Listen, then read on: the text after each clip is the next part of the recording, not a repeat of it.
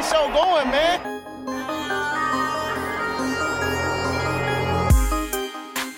Angelo, what an interception!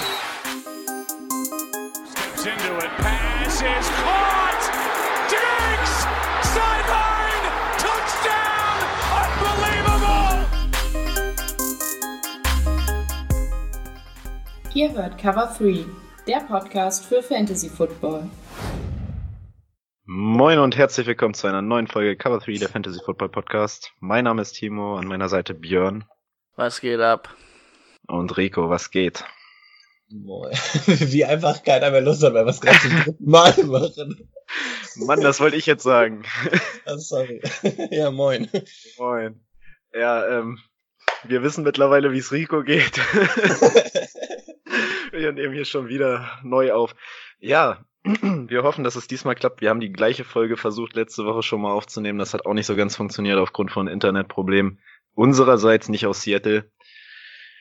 Ja, aber wir hoffen einfach mal, dass es bei diesem Versuch klappt.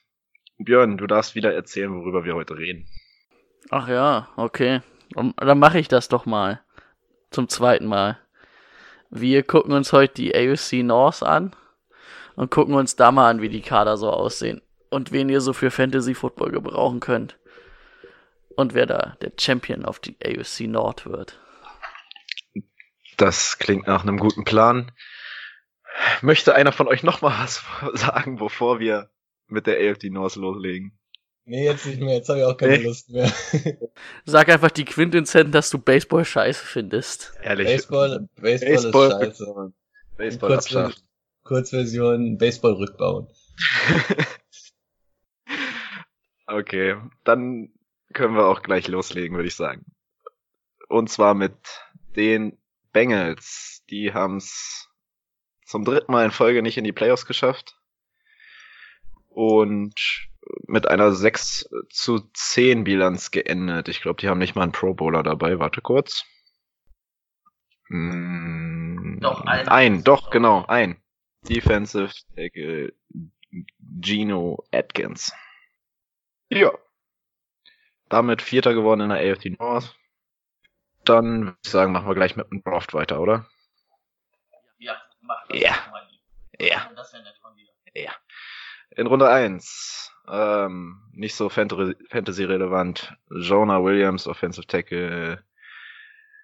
In der zweiten Runde wird's dann vielleicht interessant mit Drew Sample, Washington Huskies, Tight End.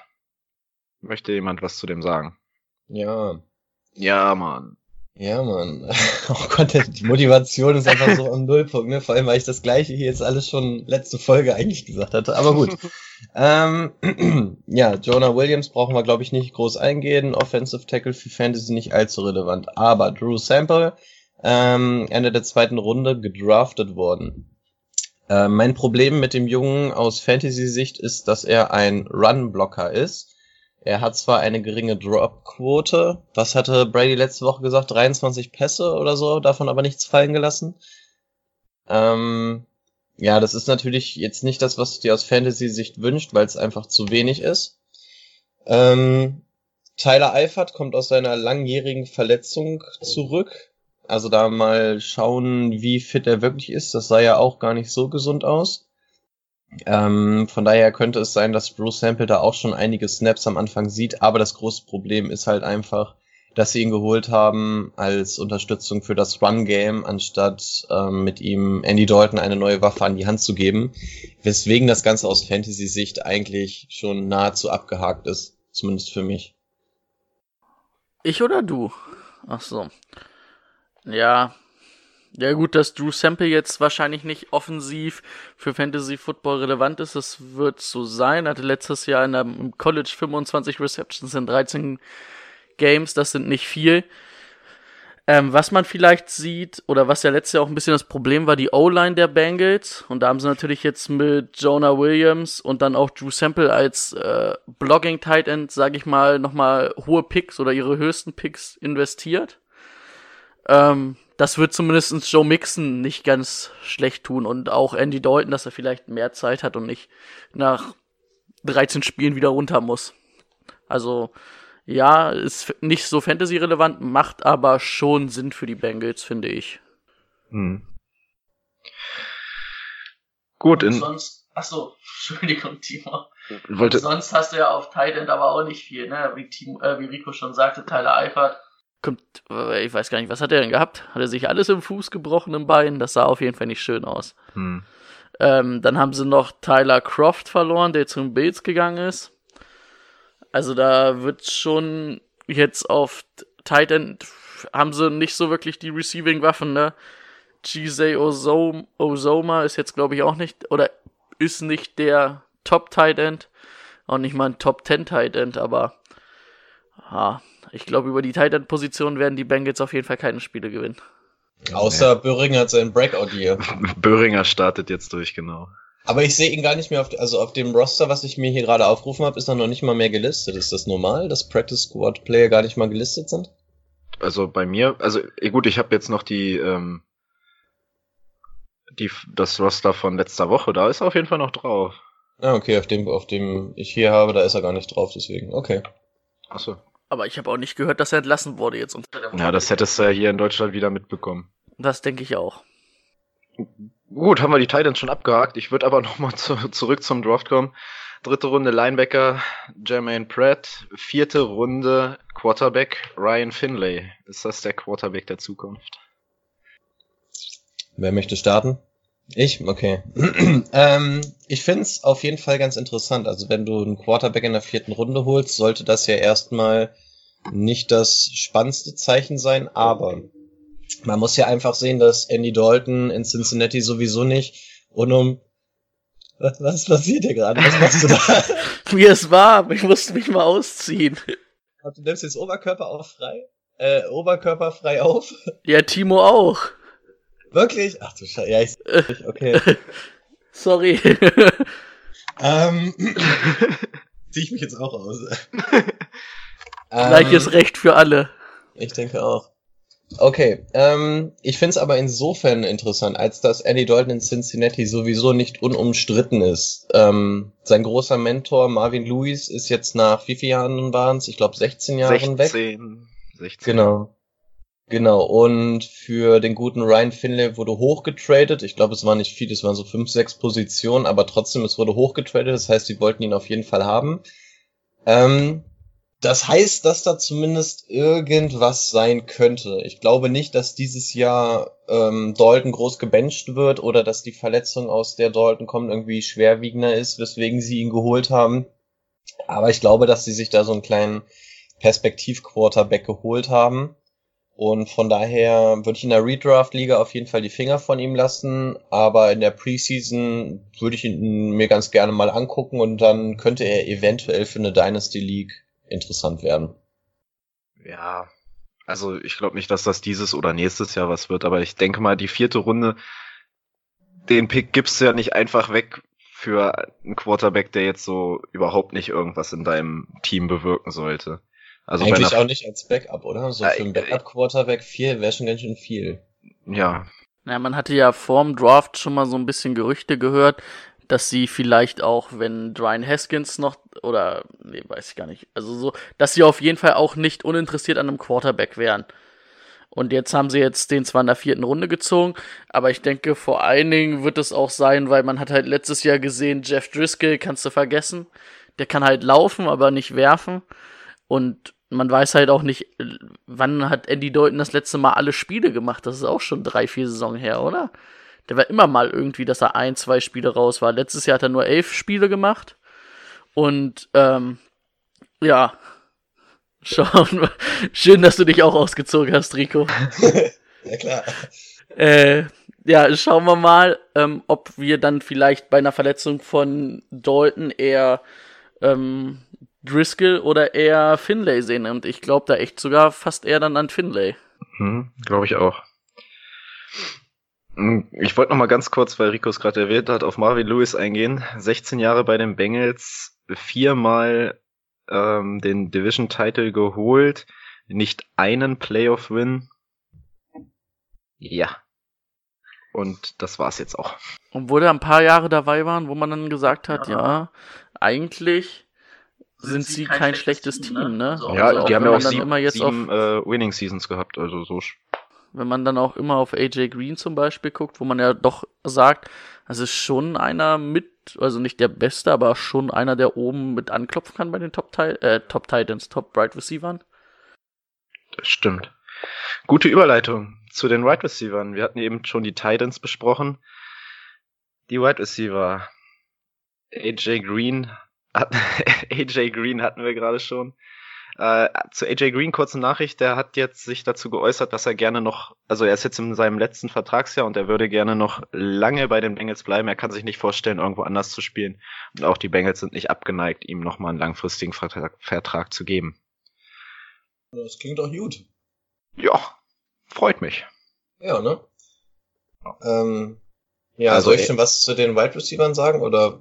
Ja, also für euch AJ Green auf jeden Fall die, der Nummer 1 Wide Receiver weiterhin, ja? Auf jeden Fall. Auf jeden. Wer kommt dann, Rico? Ähm, tja, dann streiten sich zwei um den zweiten Posten, wo ich mir nicht so ganz einig bin, ähm, wer von beiden das Rennen macht. Du hast das ewige Talent John Ross, ähm, bei dem man jetzt das zweite Jahr drauf gewartet hat, dass da irgendwie mal was kommt. Er war ja damals, hat er ja auf sich aufmerksam gemacht, weil er diesen 40-Yard-Dash so unfassbar schnell gelaufen ist, da er, glaube ich, einen neuen Rekord aufgestellt hatte. Und das war's dann aber auch. Dann wurde tatsächlich ein First Rounder für ihn hergegeben, um ihn zu holen, aber der Junge hat halt einfach nichts auf die Straße gebracht. Und was hast du dahinter? Tyler Boyd? Tyler Boyd. Tyler ne? Boyd. Ne? Ja. Genau. Ähm, tja, wem von beiden? Also ich glaube, Tyler Boyd hat letztes Jahr gezeigt, dass er produktiv sein kann. Wie gesagt, an AJ wird, wenn der fit ist, überhaupt kein Weg dran vorbeiführen. Ist meiner Meinung nach auch eher 1A als 1B, ähm, was die Receiver-Klasse angeht. Tja, und dann auf Platz zwei, wen will man da lieber im Team haben? Ich persönlich möchte nicht noch ein Jahr auf John Ross warten und würde deshalb auf Tyler Boyd gehen, wenn ich die Möglichkeit habe und würde ihn auf Position 2 sehen. Ähm, wenn es natürlich auch gefährlich ist, wenn du so einen Jungen wie John Ross hast und den richtig eingesetzt bekommst, was der neue Head Coach ja eventuell schafft, aber wenn ich die Wahl habe, ich würde mir einen Tyler Boyd auch als Wide Receiver Nummer 2 aufstellen und hätte da ein besseres Gefühl als einen John Ross. Mhm. Muss man eventuell nochmal jetzt die Preseason abwarten, wie die beiden so eingesetzt werden und was man so aus dem Stuff dann hört. Aber ich bin, momentan bin ich bei dir, John Ross hat mich auch letztes Jahr wieder nicht überzeugt. Okay, dann sind wir zumindest anderer Meinung mal. Ja. Also, weil, also nicht, dass John Ross mich überzeugt hat, aber war letztes Jahr von seinen 21 Receptions hat er zumindest sieben Touchdowns gemacht, das war ganz gut. Da bin ich auch eurer Meinung, den sehe ich auch annähernd nicht bei beiden, außer er wird vielleicht, hat dieses Jahr wirklich sein Breakout-Jahr wo ich sagen muss, wo ich mir echt nicht sicher bin, wer wird nächstes Jahr der Nummer 1 Receiver bei den Bengals? Ist es Tyler Boyd? Ist es AJ Green? Weil ich finde, Tyler Boyd hat letztes Jahr schon in der Abwesenheit von AJ Green gezeigt, dass er dieser äh, Nummer 1 Receiver sein kann, der das Team trägt. Immerhin 1000 Yards, 7 Touchdowns, hat auch nur 14 Spiele gemacht, also zwei ist er auch ausgefallen. Ähm, na klar hat AJ Green jetzt zwar letztes Jahr nur neun Spiele gemacht und ist einer der besten Receiver der Liga, aber ich finde, du hast da eigentlich mit den beiden zwei potenzielle Nummer 1 Receiver eigentlich auf dem Platz, wenn Tyler Boyd das halten kann und davon gehe ich eigentlich aus. Also für mich stellt sich da, also wenn ich bei Fantasy bin, muss ich sogar sagen, würde ich vielleicht sogar eher auf Tyler Boyd setzen. Weil du ihn später bekommst. Als auf AJ Green, weil ich ihn später bekomme. Und weil AJ Green, das ist wie mit Andy Dalton, der ist in den letzten Jahren immer irgendwas. Der hat nicht immer alle Spiele gemacht. Hm. Das stimmt, ja. Dass AJ Green, obwohl, ob er vom Talent besser, also viel besser ist als äh, Tyler Boyd, will ich jetzt nicht sagen, aber ähm, von dem, was er schon in der Liga geleistet hat. Aber es liegt halt auch einfach dran, wie alt ist äh, Tyler Boyd. 25, 26 und Andy äh, und AJ Green ist ja jetzt mittlerweile 30, 31 da ist das natürlich schon ein Unterschied. Was mich Aber, an der Stelle nur mal interessiert, achso, sorry, ich wollte dich nicht unterbrechen. Nee, sag du. Ähm, also ich kann total nachvollziehen, dass du sagst mit Tyler Boyd. Ähm, auch dass du den später kriegst. Jetzt würde sich für mich nur die Frage stellen, wärst du bereit, Tyler Boyd dann auch als Receiver Nummer eins aufzustellen? Oder würdest du einfach gucken, dass du spät ihn reachen quasi kannst und ihn trotzdem aufs Wide Receiver 2 stellst. Also wäre er für dich einer, den du auch auf Wide Receiver 1 stellen würdest? Das ist das Lustige, das wollte ich nämlich gerade bei dem Aber sagen, wo du, wo du mir ins Wort gefallen bist. Tyler Boyd ist übrigens 24. 24. Also ich bin noch nicht bereit, nächstes Jahr Tyler Boyd als Nummer 1 Receiver für mich im Team zu haben. Wenn ich den auf Nummer 2 habe, sage ich, boah, das finde ich echt klasse. Aber ich muss auch im Gegenteil sagen, dass ich bei AJ Green nicht der Meinung bin, dass ich den unbedingt auf der Nummer 1 haben will, weil ich bei AJ Green immer dieses Gefühl habe, na, der wird keine 16 Spiele machen. Das ist das Problem. Vom Talent, also von das, was AJ Green kann, klarer Nummer 1 Receiver. Aber wenn man halt guckt, und das kommt ja dann in den letzten drei, vier Jahren nicht von ungefähr, dass er immer nicht 16 Spiele macht, ne? Was meint ihr, an welcher Stelle kriegt man Tyler Boyd und an welcher an AJ Green? Boah, an Tyler Boyd. Also ein AJ Green ist, ist im, in der ersten Hälfte der zweiten Runde weg. Ja. Ich glaube auch, der wird nicht aus der zweiten rausfallen. Oh, sorry, Ende dieses Delay zweiter. quatscht der wieder rein die ganze Zeit. Gar kein Problem. Ähm, warst du fertig? Ähm, ja, mach erstmal. Ach so, also ich glaube auch, an, also Ende zweiter, vielleicht mit ganz viel Glück Anfang dritter, aber dann auch die ersten zwei Picks in der dritten. Aber sonst wird schwer. Und Tyler Boyd, den wirst du in der fünften Runde, Mitte fünfte Runde wird er noch da sein, schätze ich. Ah, nach einer 1000-Yard-Saison? Boah, ich glaube Mitte fünfte ist ein bisschen spät. Also wir sagen ja immer, wir gehen von einer 16-Mann-Liga aus, wenn wir dieses Draft-System besprechen, ne? Ja, das stimmt. Oh, da wird Mitte fünfter schon schwer. Stimmt. Ähm, also AJ Green gehe ich total mit. Ich sag, der gefällt nicht aus der zweiten Runde raus. Ich wäre aber im Vergleich dazu auf jeden Fall bereit, AJ Green als Wide Receiver Nummer 1 aufzustellen, auch wenn das mit den Verletzungen ist, wie du schon meintest. Ja, und Tyler Boyd, ich glaube eher, dass er in Runde 4 weggehen könnte, anstatt 5. Kommt natürlich auch ein bisschen drauf an, wie Hm. viele Running Backs weggehen oder ob sich irgendjemand entblödelt und auf äh, Quarterbacks vorher geht. Ähm, aber ich glaube auch, äh, also die fünfte Runde wird Tyler Boyd nicht überleben, von daher. Und dadurch, dass ich mir Tyler Boyd nicht als Wide Receiver Nummer 1 aufstellen würde, ah, na, Nee. Also du hast mehr Ver ja. also du hast mehr Vertrauen in AJ Green als in Tyler Boyd. Ähm, Vertra Vertrauen ist das falsche Wort, weil Vertrauen, ähm, ich habe kein Vertrauen in die Gesundheit von AJ Green, aber ich weiß auf jeden Fall, wenn ich einen fitten AJ Green habe, was ich bekomme. Und das ist noch mal mehr als ein Tyler Boyd zu bieten hat, gerade weil die Connection mit Andy Dalton schon länger besteht.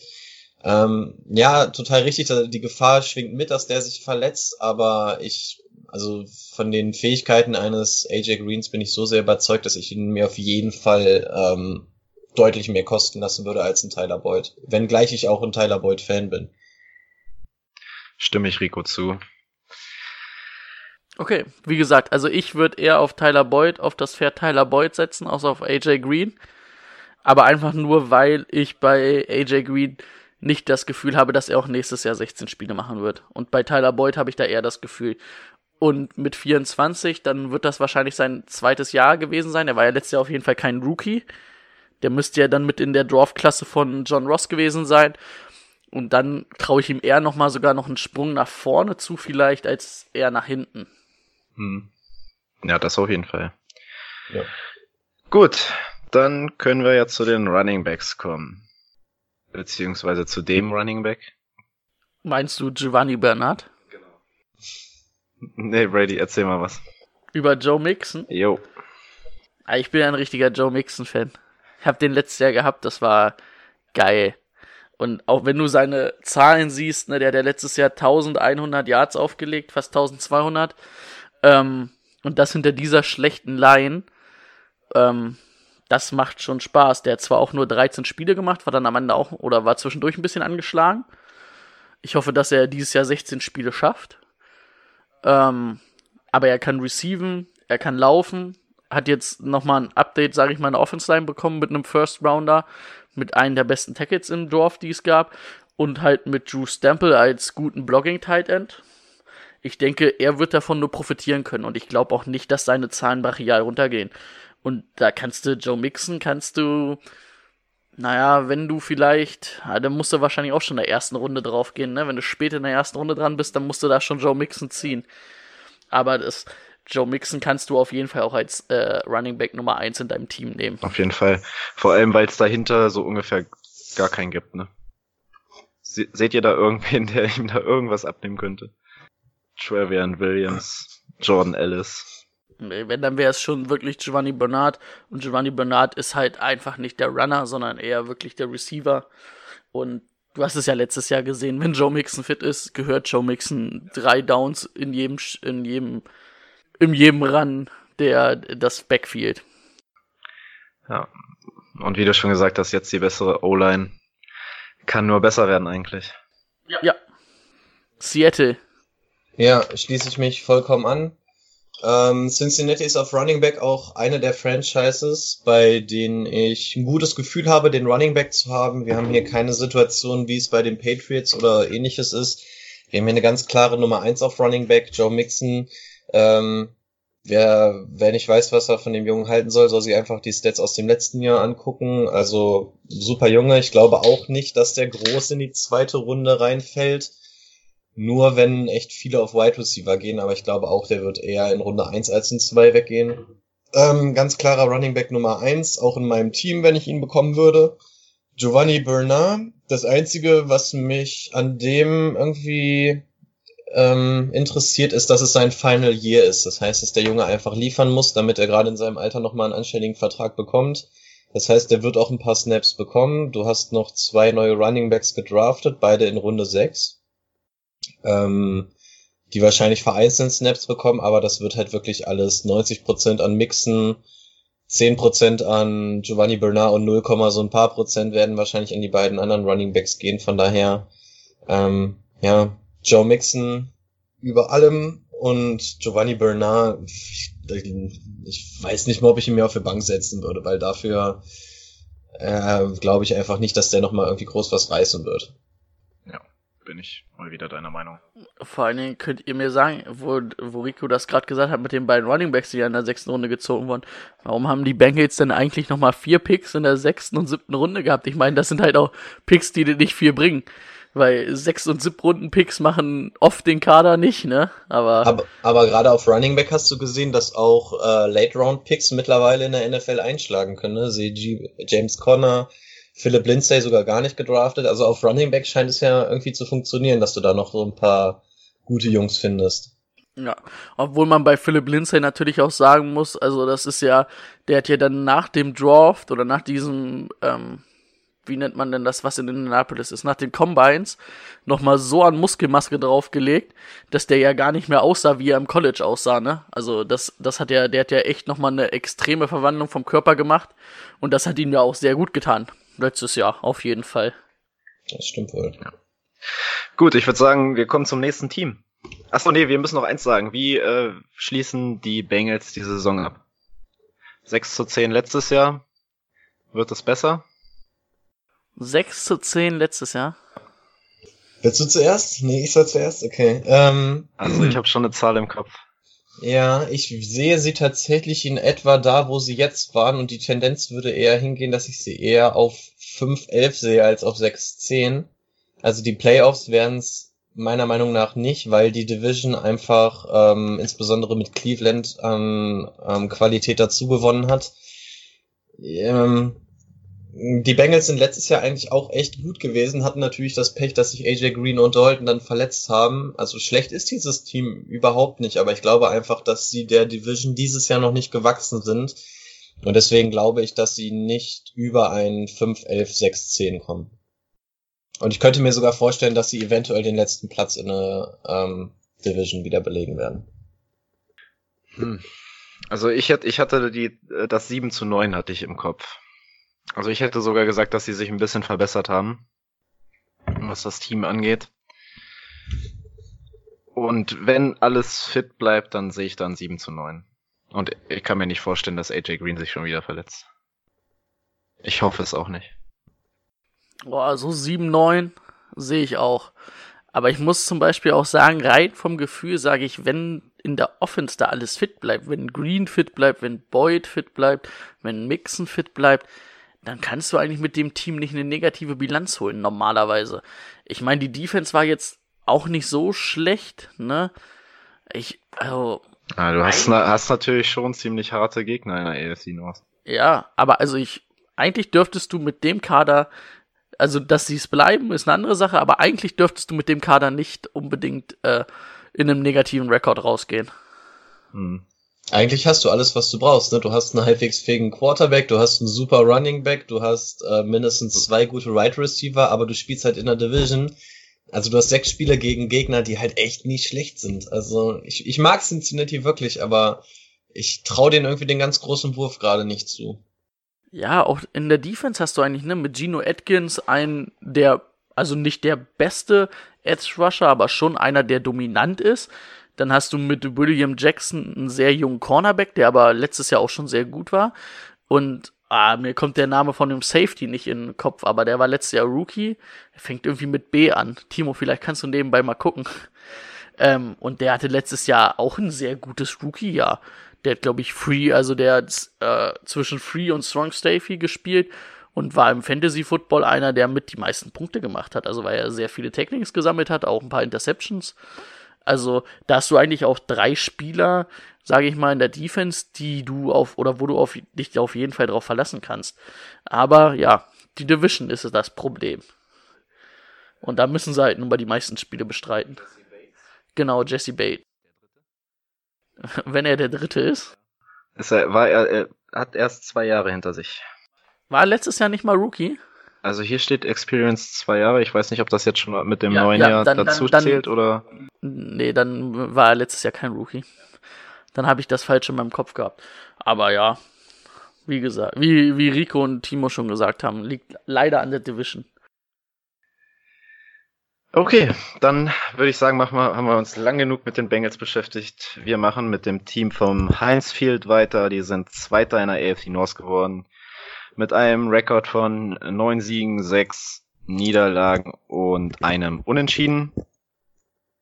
Die Rede ist von den Pittsburgh Steelers. Die hatten auch acht Pro Bowler, hatten wir letztes Mal schon. Hattet, ha, habe ich euch letztes Mal schon raten lassen, wer die acht Pro Bowler sind? Nee, soweit waren wir letztes Mal in der Folge nicht. Ah, okay. Wir sind nicht über die Bengals hinausgekommen. Okay. Ja, die Pittsburgh Steelers hatten acht Pro Bowler und wir hatten letztes Mal, bei unserem letzten Versuch hatte ich euch nicht raten lassen, also soweit sind wir nicht gekommen. Deswegen mache ich das Ganze jetzt nochmal. Wer sind die acht? Man kann ja mit dem Offensichtlichen anfangen. Rico, möchtest du anfangen? Naja, Antonio wird ja wahrscheinlich noch dazu gezählt haben. Richtig. War Juju auch mit drin? Richtig. Dann schätze ich mal, James Conner könnte es auch geschafft haben. Jo. Big Ben glaube ich eher nicht. Nein. Ähm, Brady meinst du, einer der Titans hat's geschafft? Nee, der Titans auf jeden Fall nicht. Nein. Ähm, hatten wir James Conner schon? Ja. Ähm, dann wird's auf jeden Fall wahrscheinlich mal Marquis, nee, Mike Pouncey. Auf jeden Fall der Center Pouncey. Ja. Dann könnte ich mir noch vorstellen, dass der Guard, oh, ich weiß nicht, wie ausgesprochen wird, irgendwas mit V. Will have you oder so. Villanova. Villanova. Alejandro Villanova. Ja, der wird. Ja. Casey Hayward als Defense End. Ja. Ähm, ba, ba, ba, meinst du sogar einer aus dem Special Team? Chris Boswell vielleicht? Ah, nee, der war letztes Jahr nicht so gut. Also da fällt mir noch ein Linebacker ein, der eigentlich. Ja, dann war's Watt, oder? Ja. Okay. Stimmt, TJ Watt. Und noch ein Guard. Guard, oh Gott, da bin ich überfragt, wenn ich ehrlich bin.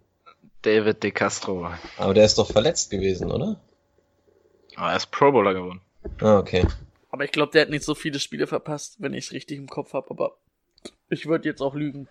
Aber man muss sagen, die Koryphäe, gerade wenn es um Guard oder sowas geht, ist Brady. Also der Brady kennt doch immer von jedem Team jeden einzelnen Guard und so. Aber da muss ich gestehen, da bin ich überfragt.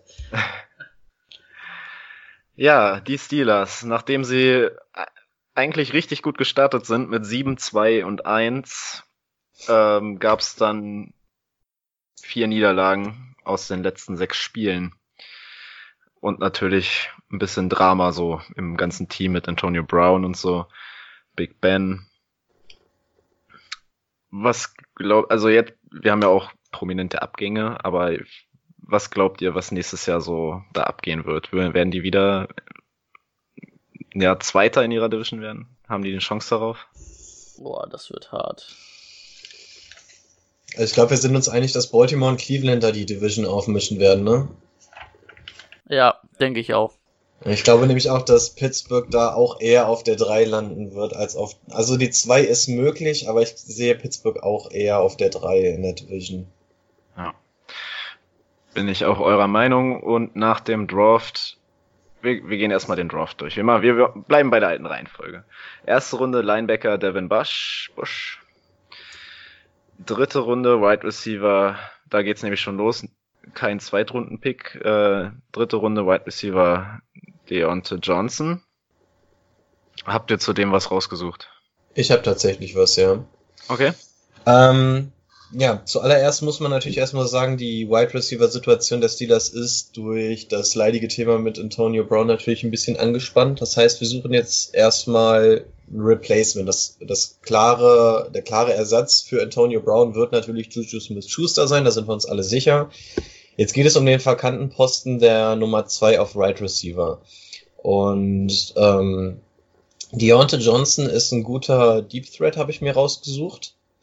Und ich vertraue den Steelers insofern, als dass die Steelers sehr bekannt dafür sind, dass sie richtig gute Wide Receiver draften und entwickeln. Ähm, jetzt weiß man aber auch, dass die Entwicklung von so einem Wide Receiver eigentlich auch immer erstmal so ein Jahr benötigt. Das heißt, normalerweise wäre er jetzt dieses Jahr für Fantasy Football nicht allzu relevant. Dadurch, dass wir aber keine klare Nummer zwei auf Wide Receiver haben, könnte er allerdings doch interessant werden, weil er und ich sehe, dass entweder er oder James Washington um die Position des Wide Receiver Nummer zwei kämpfen werden. Ich sehe, ich persönlich sehe James Washington noch über ihm. Ich war letztes Jahr schon Fan von ihm. Ähm, und ich glaube, dass der die Nummer zwei in Pittsburgh sein wird, wenngleich Deontay Johnson da auch sehr gute Chancen haben wird. Und wenn du hier wirklich einen hast, der den Wide Receiver Spot Nummer zwei bei Pittsburgh übernimmt, dann ist er auf jeden Fall sehr, sehr Fantasy-relevant. Ich glaube allerdings, dass es James Washington wird und nicht Deontay Johnson. Ja, wenn wir jetzt schon mal dabei sind auf Wide Receiver, ich habe jetzt auch nochmal das Roster aufgerufen. Im Gegensatz zum letzten Jahr natürlich jetzt durch den Abgang stark verschlechtert. Ich sehe da jetzt auch keinen, der äh, annähernd irgendwie ein Juju auf A2 ersetzen könnte. Also ich glaube auch nicht, dass ein James Washington diese Rolle komplett einnehmen kann. Zumindest kein 1 zu 1 ersetzen, nein. Das ja, nicht. ja. Und da macht es schon Sinn, dann auf jeden Fall einen Right Receiver zu draften. Das war schon richtig, würde ich sagen. In Runde 4 gab es dann noch einen Running Back, Benny Snell Jr. Hast du zu dem auch was? Ähm, ja. Ähm, er ist der zehnte Running Back, der vom Board gegangen ist. Das heißt jetzt auch nicht einer der schlechtesten. Wenn man sich jetzt das Roster mal anguckt, dann haben die Pittsburgh Steelers da James Conner und Jalen Samuels, ähm, die meiner Meinung nach auch bei, also James Conner wird die Nummer eins sein in diesem Backfield. Ich glaube, da sind wir uns relativ einig. Ähm, wenngleich wir auch nicht ich glaube, wir teilen alle drei nicht diesen Hype-Train, der mit James Conner mitgeht, ne? Ich glaube, wir sind alle drei ein bisschen skeptisch, oder? Also, äh, ja, was heißt Hype-Train? Ja, ich glaube, das war ein echt, also ich fand, das war eine starke Saison von ihm und die ist halt zum Ende echt schwächer geworden. Da muss man echt überlegen, ob man jetzt sagt, gut, das wird mein Running Back Nummer eins, wenn der wenn er nämlich die ganze Saison so spielt wie die letzten Spiele, dann ist, sehe ich den da nicht. Also ich finde es, ich glaube schon, dass es ein guter Running Back wird, auch dieses Jahr. Aber wenn ich den mir zum Beispiel in der zweiten Runde hole, also ich finde, das ist risikobehaftet. Das ist risikobehaftet auf jeden Fall. Ja, das auf jeden Fall. Ich sehe ich sehe es jetzt vielleicht nicht so dramatisch wie du, aber ich sehe es schon Risiko. Also dramatisch nicht. Ich hatte ihn ja letztes Jahr auch in meinem Team. Der hat ja auch ganz gut Punkte gemacht, aber gerade zum Finale hin hat er sich natürlich dann wieder verletzt, was einem bei Fantasy Football wehtut. Er Ähm, verletzt und, und davor sogar noch schlechter gespielt, ne? Ja. Ähm, ja, gut, also ich sehe James Conner auf der 1 und dann wird interessant, wer auf der 2 ist. Ich müsste ein bisschen was zu Benny Snell sehen. Ich glaube, dass Jalen Samuels die 2 momentan hat, je nachdem, wie die sich jetzt in den Camps schlagen. Aber was mir auf jeden Fall bei Benny Snell aufgestoßen ist, dass er ein ziemlicher Bulldozer ist. Das heißt, er ist wirklich einer Kopf runter und dann einfach mal so ein paar D-Liner da aus dem Weg drücken. Und das könnte natürlich interessant sein, gerade wenn du irgendwie Goal-Line-Touches hast. Das heißt, wenn du dich auf der 1 bis 3, 4, 5 Yard-Linie bewegst, könnte es natürlich sein, dass du den gerade reinbringst, auch über einen James Conner. Das heißt, dass der ähm, gerade an der Goal-Line echt Steals haben wird, was die, was die Snaps angehen können. Und dann, dann könnte es natürlich für Fantasy-Football schon fast wieder relevant werden, wenn er wirklich dieser typische Bulldozer wird, der dann einfach die letzten Yard einfach überbrückt und ab durch die Mitte tut zum einen James Conner richtig weh in Fantasy und zum anderen macht es Benny Snell interessant. Ähm, für mich geht's auf jeden Fall nicht über einen Bankplatz hinaus und ich müsste noch mal tief in mich gehen, ob ich bereit wäre, einen Bankplatz für ihn zu opfern. Aber diese Sache mit der Goal-Line, das ist das Einzige, was ihn für mich so richtig interessant macht. Ja. ja. Wovon James Conner halt letztes Jahr gelebt hat, waren auch seine zwölf Touchdowns. Beziehungsweise zwölf Rushing, ein Receiving Touchdown. Das ist natürlich schon echt viel. Er kann auch receiven, das ist zumindest gut. Aber ich sag mal, alles über zehn oder ja, sagen wir mal, alles über acht Touchdowns musst du als Running Back auch erstmal schaffen. Und wenn dann zum Beispiel der gute Benny ihm passt, wie, äh, wie Rico schon sagte, an der Goal-Line ein paar Snaps klaut, sind das ratzfatz mal drei, vier, fünf, sechs Touchdowns weniger. Naja, sechs vielleicht nicht, aber drei, vier. Ähm, und dann wird's schon schwer. Äh, ich fand zum Beispiel Jane Samuels in den Spielen auch gegen die Patriots, wo James Conner verletzt war und auch danach fand ich ihn sehr gut. Da hat er zwar keinen Touchdown erzielt, ist aber extrem viel gelaufen. Also ich bin mir gar nicht sicher, ob im Pittsburgh halt hinter der Linie es den großen Unterschied macht, ob du Livian Bell bist, ob du James Conner bist oder ob du Jalen Sam Samuels bist. Solange du ein bisschen schnell laufen kannst und durch die Lücken kommst, passt das schon. Hm. Jo.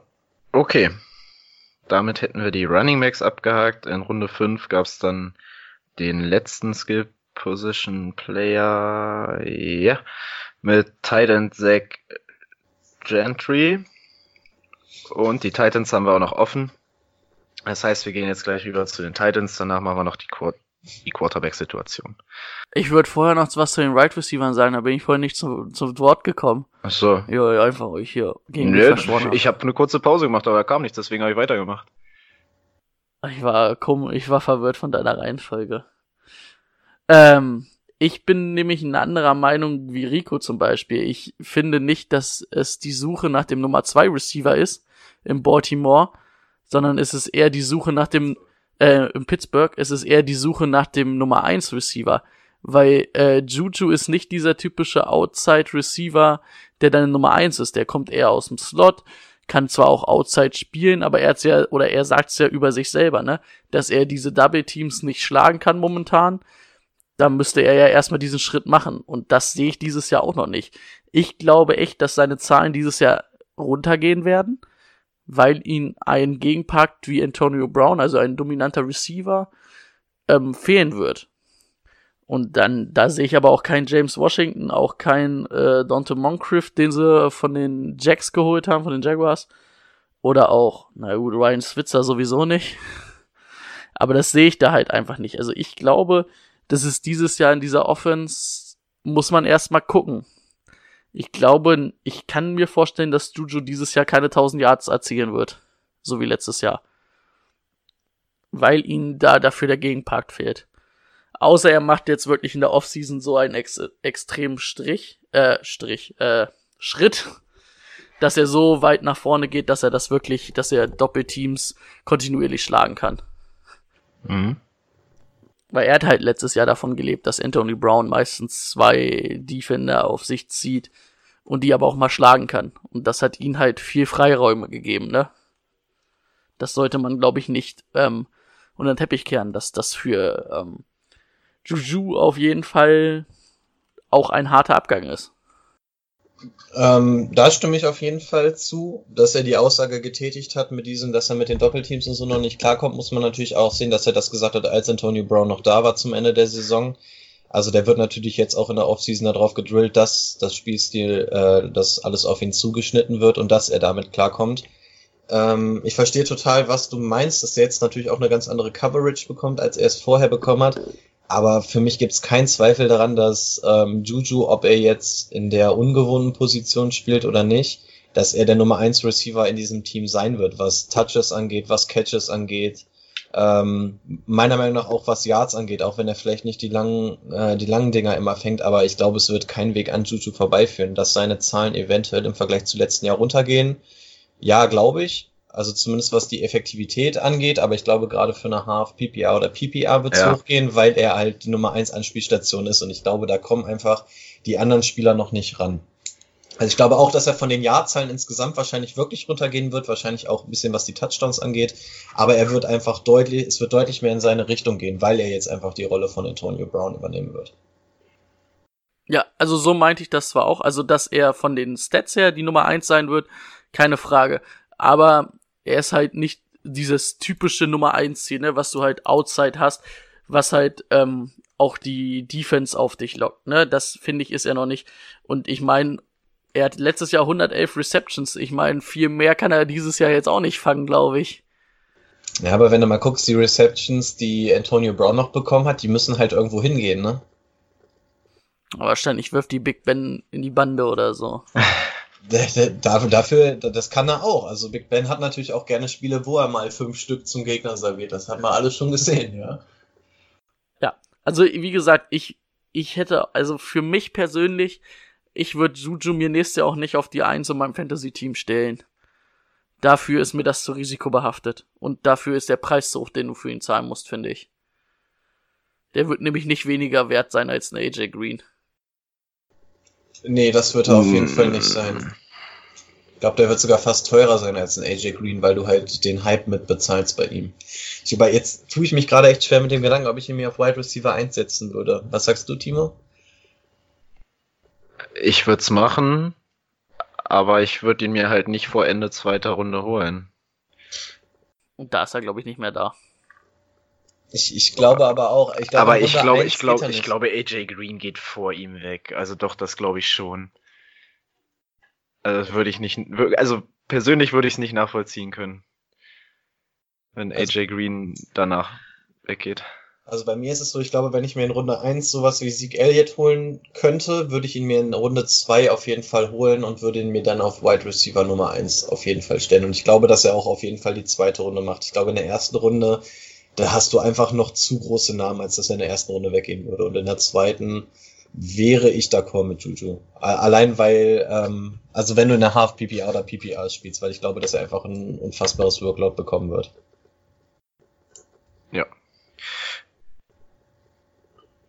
Ja. Ja. Ich wollte nur meine Gedanken äußern. Okay. Dafür sind Gut. wir hier. Thailand. Vance McDonald und dann? Keiner. Zach Gantry aus also, der fünften Runde. Ich glaube nicht, dass Zach Gantry ein großes Workload nee. haben wird. nee. Du kannst dir vorstellen, dass Vince McDonald dann auch noch die Zahlen kriegt, die Jesse James letztes Jahr hatte. Also wird Vince McDonald schon ein bisschen nach oben gehen.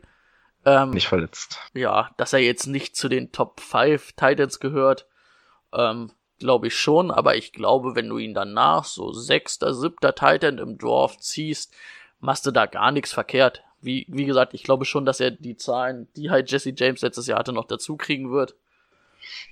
Wird schon passen. Jo. Ich finde Thailand ja. richtig interessant bei den Steelers, weil, wie du schon gesagt hast, ähm, die Dinger, die Jesse James als zweiter Titan bekommen hat, die müssen auch irgendwo hin. Wir haben uns gerade drüber unterhalten, wo gehen die Targets hin, die an Antonio Brown gegangen sind. Die, kann, die können natürlich auch gerne mal auf den Titan gehen. Warum denn nicht? Und Titans von den Steelers waren relativ uninteressant, weil du halt zwei hattest, die auch gerne Touchdowns gefangen haben. Und ein Titan lebt nun mal von seinen Touchdowns. Und jetzt hoffe ich mal, dass die Steelers es nicht machen wie letztes Jahr, dass sie es auf zwei Titans aufteilen, sondern dass sie das alles Vance McDonald geben. Dann wäre Vance McDonald für mich sogar ein kleiner Sleeper auf Tight End, weil der auch relativ weit ähm, fallen wird. Ähm, aus Fantasy-Sicht wäre es natürlich scheiße, wenn sie das gleiche mit Jesse James machen und Jesse James jetzt quasi eins zu eins ersetzt haben mit dem neuen Tight End. Dann bringt ihr auch ein Vance McDonald. Ist zwar gut, aber irgendwie bringt er dir da nichts für einen richtig guten Tight End. Ja, das stimmt. Ah, ich glaube nicht, dass der gute Gantry, nee, Zach Gantry, ähm, also ich habe, muss ich ganz ehrlich sagen, in der Vorbereitung über den nix gelesen. also auch, wo wir uns auf die Tight Ends vorbereitet haben, also für einen Draft. Ja, Und das äh, soll schon was heißen. ja, das stimmt. Gut, wir müssen ein bisschen vorankommen. Quarterbacks. Gibt's da irgendwas zu sagen, außer dass es Rufflesburger wird? Aber wenn Big Ben alle Spiele macht, ist auch immer so eine Frage. Und ansonsten Dobbs oder wer? Oh, ich weiß nicht. Aber ich weiß nicht, ob ich Big Ben in meinem Fantasy-Team haben will. Nee, ich nicht. Wenn er zu Hause spielt, Das ist zwischen Genie und Wahnsinn, ey. wenn er zu Hause spielt, ich glaube 2017 war es der beste, mit Abstand der beste Fantasy Quarterback, wenn er Heimspiel hatte, weil er zu Hause richtig losgelegt hat und auswärts halt dementsprechend kacke war. Na, ich weiß auch nicht, bei, bei Big Ben, da kaufst du dir halt echt eine Wundertüte. Also ich will ihn auch echt nicht gerne in meinem Fantasy-Team haben, weil du gehst natürlich so dein Fantasy-Matchup durch und rechnest mal so ungefähr aus, okay, da macht Brady so und so viele Punkte, da mache ich so und so viele Punkte. Ähm, und auf Quarterback kannst du Big Ben nicht berechnen. Und deswegen tue ich mich schwer damit, ihn in meinem Team zu haben. Wenn er dir an der richtigen Position zufällt, ja, aber ich, ich, ich hasse das Risiko beim Fantasy Football und er ist ein Risiko, finde ich. Wenn auch eins der besseren. Allerdings muss man sagen, letztes Jahr Passing äh, Champion, ne? Vor Mahomes. Ja, das stimmt. Mehr, mehr Yards als Mahomes geworfen. Aber, Aber- ohne Antonio Brown jetzt? Es wird schwer. Er hatte letztes Jahr halt zwei richtig gute Receiver, ne? Die beide weit über 1000 Yard waren. Ähm, das wird er dieses Jahr nicht haben. Hat sogar einen Rushing Touchdown gehabt, ne? Ja. Sogar einen richtig edlen gegen die Jaguars. Ein- Einfach nach vorne gefallen, das reicht bei seinem Körper aus. Ja, wenn du 10 Meter groß bist Ja, und schwer wie eine Schrankwand. Er ist aber auch wie eine Schrankwand gefallen, ey. Ja, das stimmt. Wie beenden die Steelers die Saison? Nach 16 Spielen. Ah. Wo, wo sind sie letztes Jahr gewesen? 8-8? 9-7? Nee, warte, hatte ich doch, hatte ich doch gesagt. Hier, 961. 9-6-1. Ich glaube, die Acht, Tendenz acht. geht eher nach unten. Ja. Ja, 8-8. Ich bin noch pessimistischer und sag, es wird ein 7-9. Hm. Hm. Ja, ich sag 8-8. Ja, ich überlege noch. Okay, ich bin jetzt mal richtig hart. Ich sag 610. Könnte alles passieren. Es ist ja quasi ein ganz leichter Rebuild, den das Team da gerade durchmacht. Ja. Ich sag, das wird eine ganz enttäuschende Saison für die Steelers. Also, Okay. letzte Saison war schon enttäuschend, dass die nicht in den Ja. Playoffs gewesen sind. Das tut ja richtig weh, fand ich. Ja, vor allem nach dem Start. Das ja. Okay, dann machen wir weiter mit dem amtierenden Champion der AFC North, die Ravens. Die Ravens haben einen Rekord von 10 zu 6 erreicht, nachdem sie äh, mit 4 zu 5 gestartet sind und dann kam Heisman Trophy Winner Lamar Jackson und hat das Ding zum Guten gewendet. Die Pro Bowler sagen schon alles äh, zu dieser Offense. Ein Guard ist dabei. Habt ihr eine Ahnung wer? Yanda. Richtig. Der ist doch auch mittlerweile schon 35, oder? Gender? Oh, der ist schon. Der war, glaube ich, vor drei Jahren schon 35 gefühlt. Also der ist auf jeden Fall nicht mehr der Jüngste. so, dann gibt's noch drei weitere. Habt ihr eine Ahnung? Justin Tucker wird's bestimmt. Nein, Tucker ist nicht im Pro Bowl gewesen?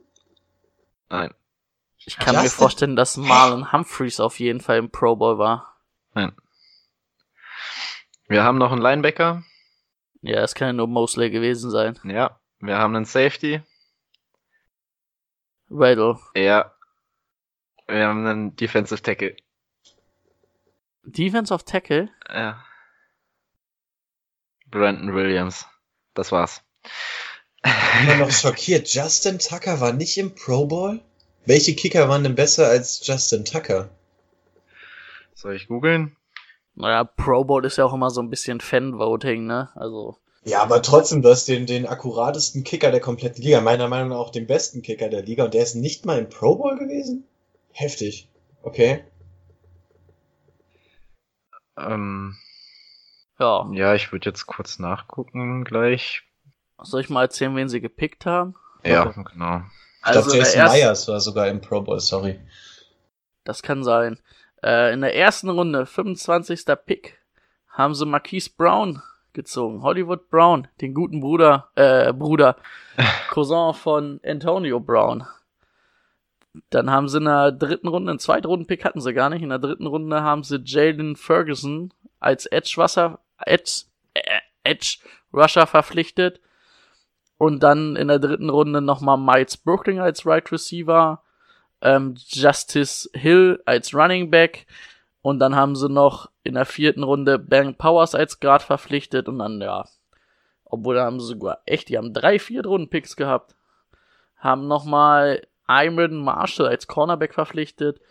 Ähm, und dann in der fünften und sechsten Runde einmal Dalen Mock als Defense Tackle und Trace McSally als Quarterback. Also, na gut, ob der so viele Spiele machen wird, ist die zweite Frage. Ganz kurz, Kicker im Pro Bowl, Eldrick Rosas, Giants. Was passiert denn da? Rico läuft durch die Wohnung. Ja, ich musste mir gerade Zucker für einen Kaffee holen, sorry. Und Jason Myers von den Jets. Das ist doch ein Witz, wirklich. Aber wa- was ich nochmal sagen will, also ich will nochmal kurz auf die Abgänge eingehen, die die, die die Ravens hatten. Weil das fand ich nämlich, das sind nämlich schon sehr viele, sehr gute.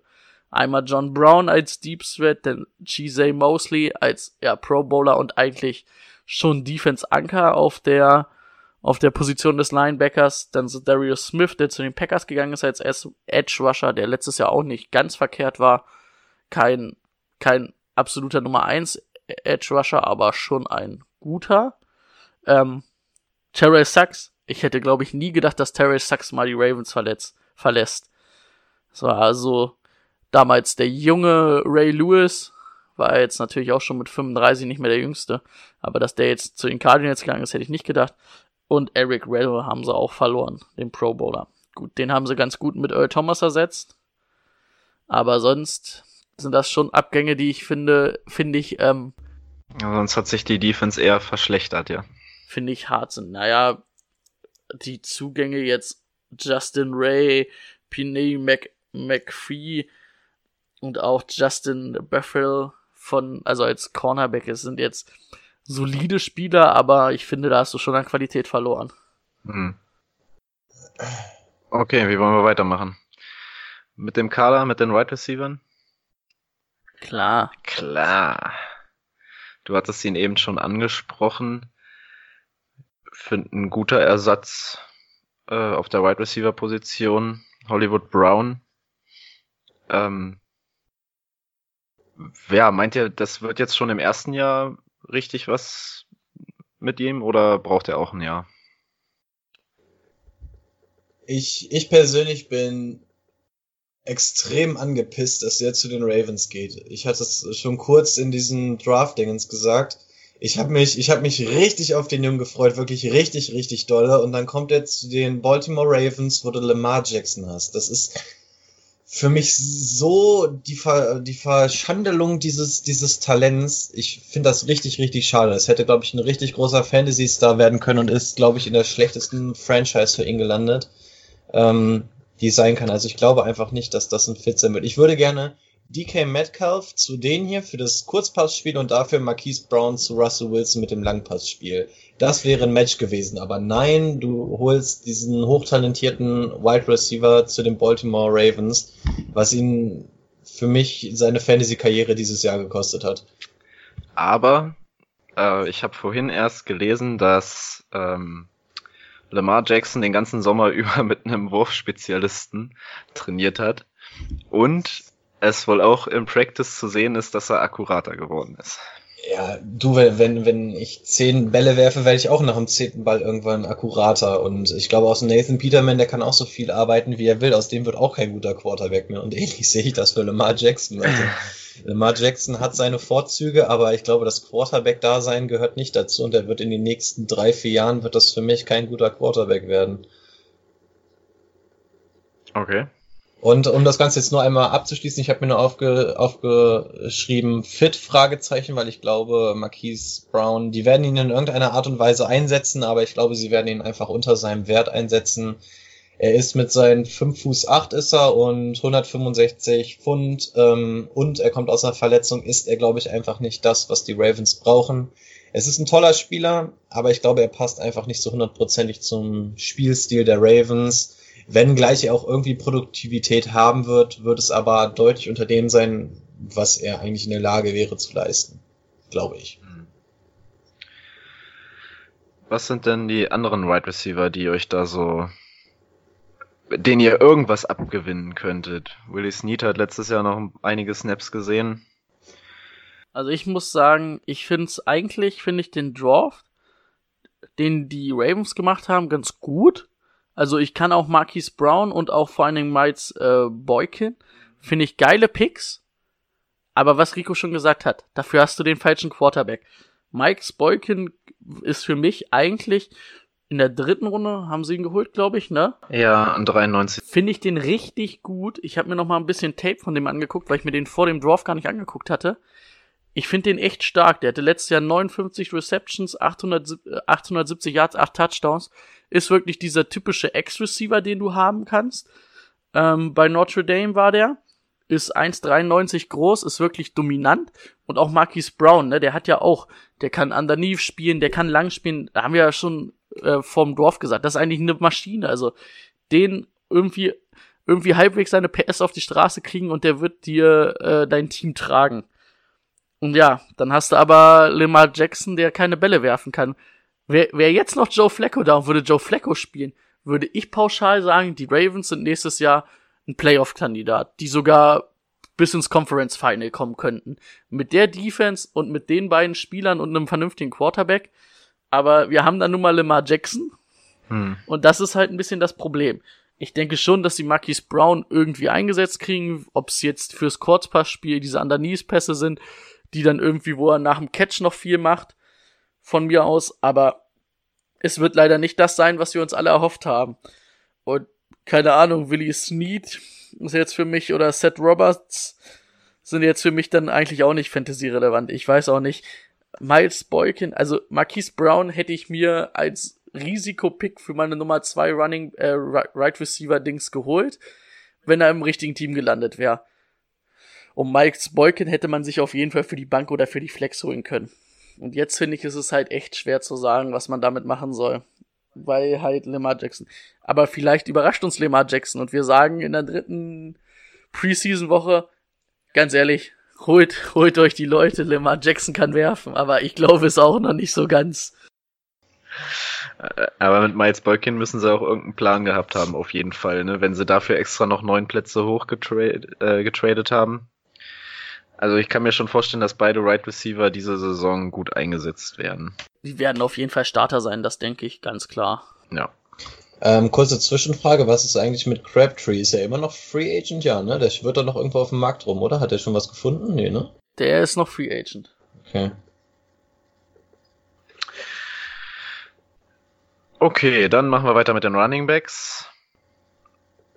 Da sind sie ganz okay aufgestellt, würde ich sagen haben jetzt Mark Ingram bekommen von den Saints. Dazu ist immer noch Gus Edwards da und Kenneth Dixon. Aber das macht jetzt halt auch wieder für Fantasy richtig schwierig. Ja, obwohl ich glaube, ich glaube, Mark, Mark, Mark Ingram wird Mark die Eins. Ingram wird ganz klare Nummer eins. Mhm. Weil dann, sonst hätten sie, Gus Edwards hat letztes Jahr ein paar gute Spiele gemacht, aber auch zu wenig Touchdowns, finde ich mit, nur mit zwei. Und ich glaube, das war auch das Problem. Hätte er mehr Touchdowns gemacht, ähm, hätte man ihn vielleicht sogar als Nummer eins Running Back gesehen. Aber so haben sie Mark Ingram verpflichtet und ich glaube sogar, dass es für Mark Ingram noch besser laufen wird, weil er jetzt nicht mehr Camara im Nacken hat oder nicht mehr hinter Camara spielen muss und da den Löwenanteil der Snaps sehen wird. Da die viel äh, Run- oder Run-lastige Offense haben werden, kann man den in Fantasy Football sich für die Nummer zwei auch ganz locker holen.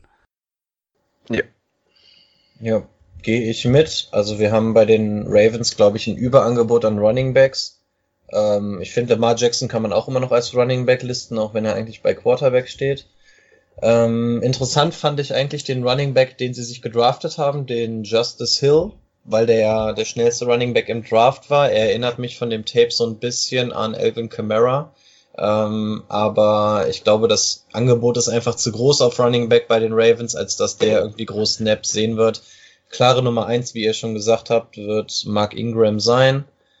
Ähm, Gus Edwards, ich finde es schade, ich war ein ziemlicher Fan von ihm letztes Jahr, aber der wird die Nummer zwei sein, wird für Fantasy Football dann auch nur so semi-interessant sein. Ähm, aber die Ravens sind auf jeden Fall, wollen auf jeden Fall, glaube ich, dieses Ground Game weitermachen. Man hat ja auch gesehen, sie haben mit Ben Powers den nächsten Guard gedraftet. Ähm, was sinnvoll ist, dass du da einfach ein bisschen Rotation hast, wenn du die ganze Zeit läufst. Und Janda, wir hatten es angesprochen, ist auch schon 35, der wird auch nicht jünger. Ähm, äh, ganz kurz, bist du sicher, dass Gus Edwards die klare Nummer zwei wird? Ähm, was war der, wer war der andere noch, der da rumlief? Kenneth, Kenneth Dixon. Ne? Dixon. Ne? Ich, ja, ich, also, es ist auch kein schlechter, aber ich glaube, dass Gus Edwards besser ist als Kenneth Dixon.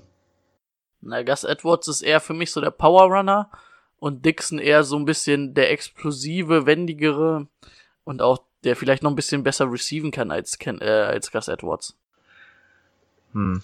Und da hast du jetzt einen Justice Hill. Du hast mit der vierten Runde quasi dafür, dass du so gut aufgestellt bist auf Running Back, einen relativ teuren Pick dafür hergegeben ähm, der halt auch eher dieser schnelle, wendige Typ ist. Wäre für mich die Frage, ob der vielleicht der Kenneth Dixon sein wird. Also der, der dann eher im Vergleich zu dem, was Gus Edwards und Mark Ingram machen, ähm, eher der ausgewogenere Teil dazu ist. Also ich weiß nicht, das sind vier Running Backs, die ich alle nicht scheiße finde. Aber wenn die halt alle in einem Team sind, mehr als zwei Leute brauchst du in dem Team nicht. Obwohl ich sagen muss, vielleicht in dem, was die Ravens spielen wollen, wie sie es letztes Jahr gespielt haben, ne? Da können auch vier Running Backs relativ produktiv sein. Also drei auf jeden Fall, der vierte so halbwegs, aber ähm, da muss man mal schauen. Aber also es macht schon Sinn, da vier gute Run oder vier solide Running Backs auf jeden Fall zu haben, die du spielen lassen kannst. Aber für Fantasy ich wollte gerade sagen, für Fantasy sind doch nicht mehr als zwei Running Backs interessant, oder? Also ich glaube, der dritte wird nicht so viel abwerfen, als dass er dich bei Fantasy Football am Leben hält, oder? Nee, nicht wirklich. Hm. Gut, auch die Quarterback-Situation hatten wir eigentlich schon geklärt. Das wird Lamar Jackson machen, auch wenn ich hier nicht viele Freunde von ihm angetroffen habe. Auf der Bank haben sie dann noch Robert Griffin, den dritten brauchen wir, glaube ich, nicht mehr Wörter zu verlieren, oder?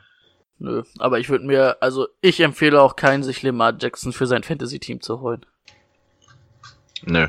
Nee, wir haben ja sowieso schon dagegen gesprochen. Auch wenn er für Fantasy Football interessant ist, weil er wie zum Beispiel Cam Newton natürlich viele Rushing Yards und eventuell auch viele Rushing Touchdowns hat, ne? Aber der, Gen der General Manager hat jetzt auch schon gesagt, er soll auf jeden Fall die Saison weniger laufen. Die wollen ihn schützen.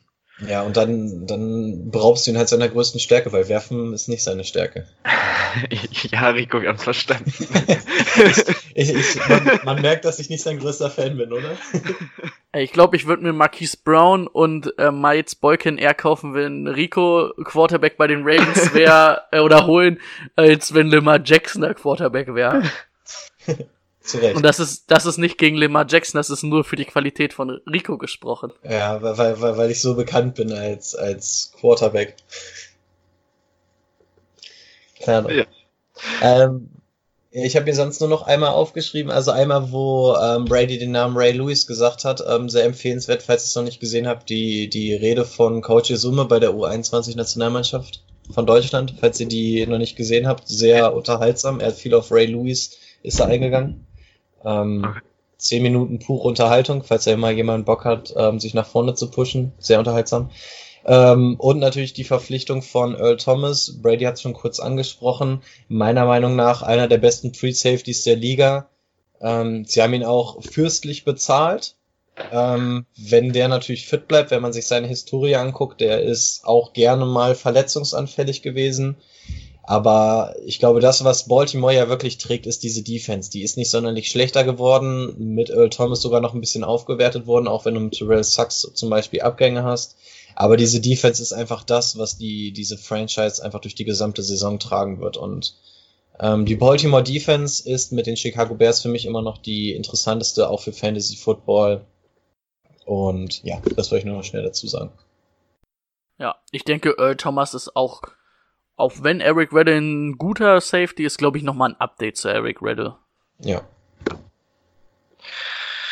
Gut, bleiben uns nur noch die Titans, dann machen wir die nochmal schnell.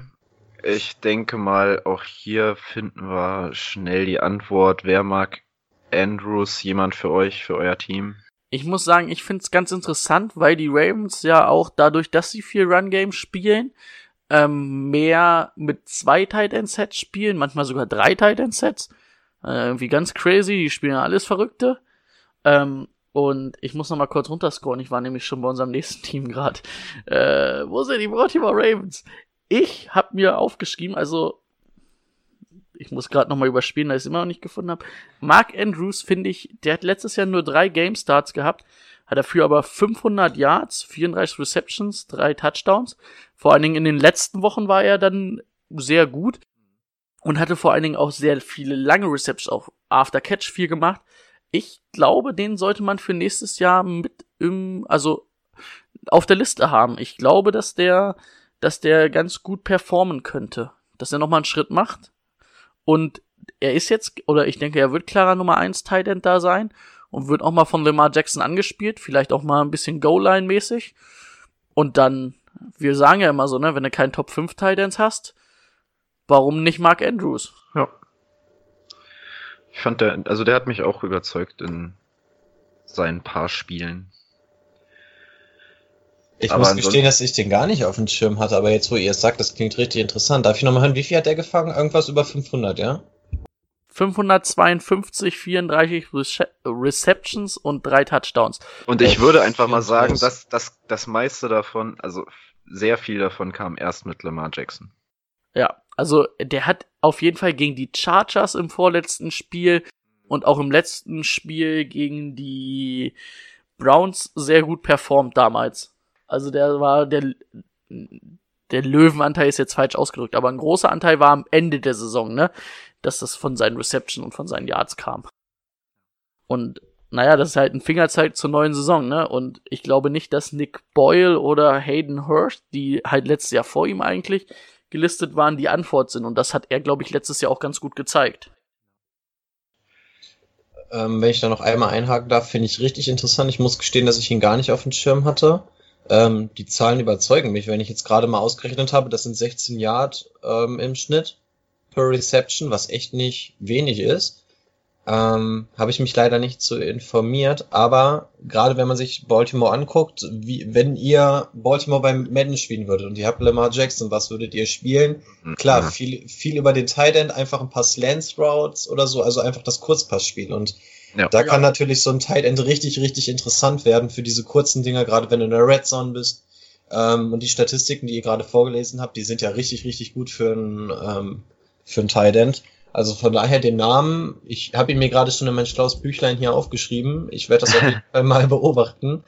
Ähm, klingt echt interessant, weil das könnte natürlich so der X-Faktor sein, der dir in der Passing Offense gefehlt hat. Schön, dass wir so nicht nur unseren Zuhörern helfen können, sondern auch Rico. Ja, selbstverständlich. Ich danke euch. Ja, Ich will ja auch davon profitieren hier. okay, dann sind wir mit den Ravens durch und ich möchte noch mal hören, schaffen sie wieder die Eins? Oder kommt da das nächste Team dazwischen, was jetzt noch offen ist? gut, zum nächsten Team würde ich gleich noch was sagen. Da, da hängt das natürlich ein bisschen von ab. Was hatten die Ravens letztes Jahr für einen Rekord? Die hatten 10 zu 6. 10 zu 6. Das Ja, ist eigentlich schon eine Ansage, ne? traue ich ihm dieses Jahr auch wieder zu.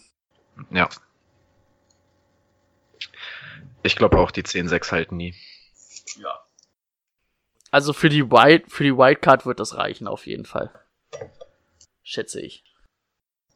Ja, also in den Playoffs sehe ich sie auf jeden Fall auch. Ich überlege gerade, Sehe ich Baltimore oder sehe ich Cleveland auf der 1 in der Division? Ich kann mich echt nicht entscheiden. Ich glaube, es wäre sogar Cleveland. Aber ich sehe Baltimore auf jeden Fall in den Playoffs. Also ich glaube, was war es? 10-6? Mhm. 10-6? Ja. 10-6, 10-6, kriegen die 10-6 hin? Ja, doch, 10-6 sollte eigentlich. 10-6, 9-7. Irgendwo da sehe ich sie und ich glaube, dass sie auf Platz 2 sein werden, aber trotzdem in die Wildcard kommen werden. Ja, mit zehn Siegen sollte das reichen. Ja. Okay, letztes Team. Die Cleveland Browns sind in Woche 8 endlich Hugh Jackson lo losgeworden und jetzt soll es in der neuen Saison richtig nach vorne gehen. Die haben die Saison mit 7, 8 und 1 beendet, sind damit Dritter in der AFC North geworden, nicht für die Playoffs qualifiziert natürlich und hatten vier Pro Bowler. Das sind?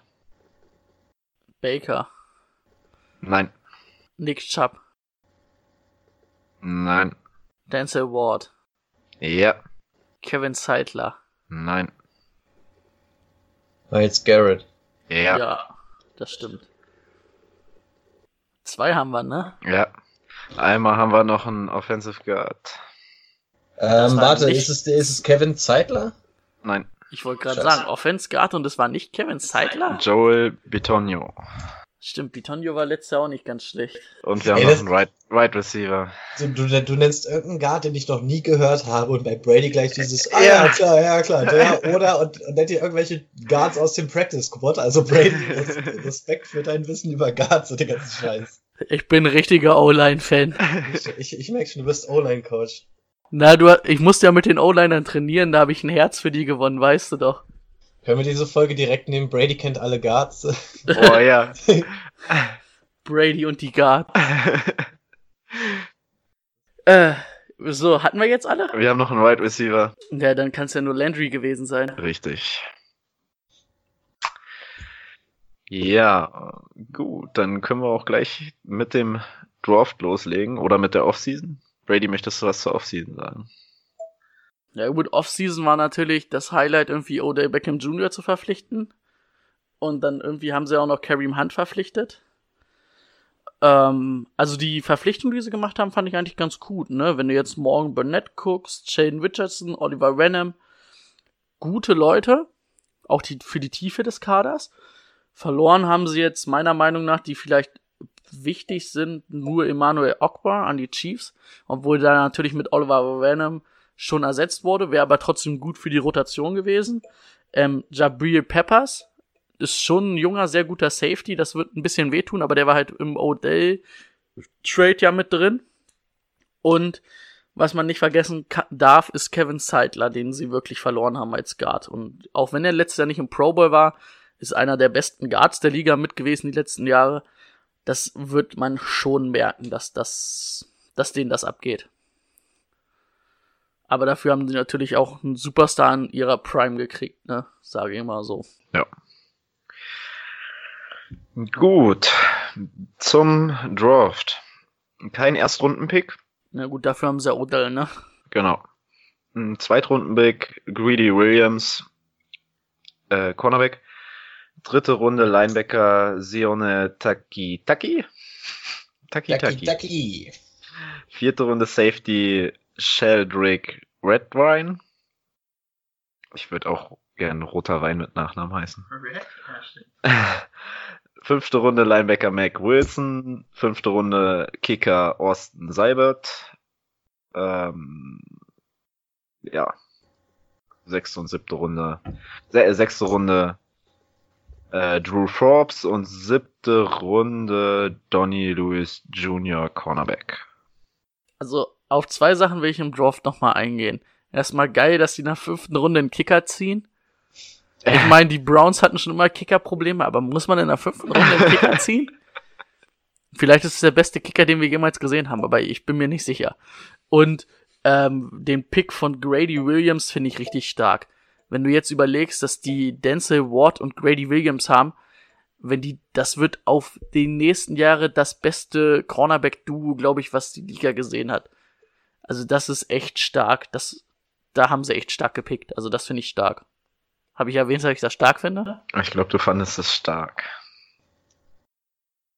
Also ich fand es auch stark. Wie fandest Gut, wenn Rico? Ähm, ja, tatsächlich, tatsächlich hat Brady alles vorweggenommen, was ich mir hier aufgeschrieben hatte. Ich hatte geschrieben, ja, sie hatten eine rasante Offseason, dazu, dafür ein bisschen weniger Action im Draft. Ähm, dick eingekreist hatte ich mir, dass du einfach nicht unterschätzen darfst, dass Kevin Zeitler weggetradet wurde. Man denkt natürlich immer so, ja, komm, hier ist irgendwie so ein, ist so ein O-Liner. Aber du musst natürlich auch mal sehen, was der Schlüssel zum Erfolg war, warum ein Baker Mayfield zum Beispiel so gut war, wie er war oder ein Nick Chubb, das liegt natürlich auch an einer guten O-Line. Und wenn du da so einen richtig, richtig, richtig starken Right Guard hast und den dann weggibst, ist das ein Loch, was du erstmal stopfen musst. Ich habe mal geguckt, wer dann der nächste wäre und tatsächlich, ähm, Brady weiß es wahrscheinlich aus dem Kopf, aber es wäre Austin Corbett gewesen, der dann jetzt wahrscheinlich ähm, zweiter Right, also der neue Right Guard wird und das ist natürlich schon ein Gefälle, was du da hast. Ähm, also das darf man auf jeden Fall nicht unterschätzen. Sie haben sich noch einen Offensive Tackle geholt in der sechsten Runde. Ob der aber auch dieses Loch irgendwie so in der Richtung stopfen kann, wage ich auch mal anzuzweifeln. Und groß aufgeschrieben hatte ich mir noch, wie auch eben schon erwähnt, Gritty Williams für die Secondary, was meiner Meinung nach auch auf Defense Back einfach richtig, richtig einschlagen wird, eventuell sogar für Fantasy Football interessant sein könnte. Weil gerade die Defense Backs gehen ja ganz, ganz, ganz, ganz, ganz, ganz spät vom Bord und da kannst du dir ja teilweise auch von der, äh, aus der Free Agency Spieler holen. Auch da wären die beiden interessant, weil gerade Greedy Williams wird der sein, auf den du den verhältnismäßig ähm, schwächeren Wide Receiver stellst, den du dann eventuell mal anwirfst, weil der gute Cornerback deckt den guten Wide Receiver, dann spielst du vielleicht mal Wide Receiver Nummer zwei an und wenn du da einen Rookie mit Greedy Williams hast, könnte der vielleicht sogar fantasymäßig ein bisschen ähm, an Interceptions oder so sorgen. Und ja, noch mit Red Wine in der vierten Runde. Ähm, also das bisschen Action, was im Draft war, haben die Cleveland Browns meiner Meinung nach sehr, sehr gut umgesetzt. Und na, die ganzen Key Positions haben sie ja in der Offseason schon bedient, von daher brauchtest du im Draft da nicht nochmal so richtig groß drauf gehen. Mhm. Gut, aber wenn wir jetzt, wenn Brady dir jetzt eh alles schon weggenommen hat, dann kannst du ja jetzt mit den Right Receivern weitermachen. Das könnte ganz, ganz, ganz gut laufen, oder? Ja, ja, es, also es, es gibt Franchises, die auf Wide Receiver schlechter aufgestellt sind, das kann man auf jeden Fall sagen. Ähm, ja, was willst du dazu sagen? Du hast OBJ und du hast Jarvis Landry. Ich weiß gar nicht, ähm, bei, bei wo, also wie die Hose zubleiben kann bei irgendeinem Cleveland-Fan, wenn du dir dieses Roster anguckst. Das ist, das ist einfach brutal. Ähm, das einzige Problem, was ich aus Fantasy-Sicht dazu habe, ist, dass ich, dass du hier für den Right Receiver 2, und das wird wahrscheinlich Landry sein, verhältnismäßig viel zu viel zahlen wirst, weil es ist, du wirst für den einen Preis zahlen müssen, den du normalerweise für einen Right Receiver Nummer 1 zahlst. Und dafür, dass er Right Receiver Nummer 2 ist, ist das halt extrem viel. Nicht, dass er nicht genauso produktiv sein kann, aber der Preis wird halt relativ hoch sein. Aber ich glaube, in einer Half PPR, PPR, du hast Landry, du hast Odell Beckham, die werden angeworfen von Baker Mayfield leck mich am Arsch. Das ist richtig, richtig geil. Mm, genau, du hast jetzt die beiden angesprochen.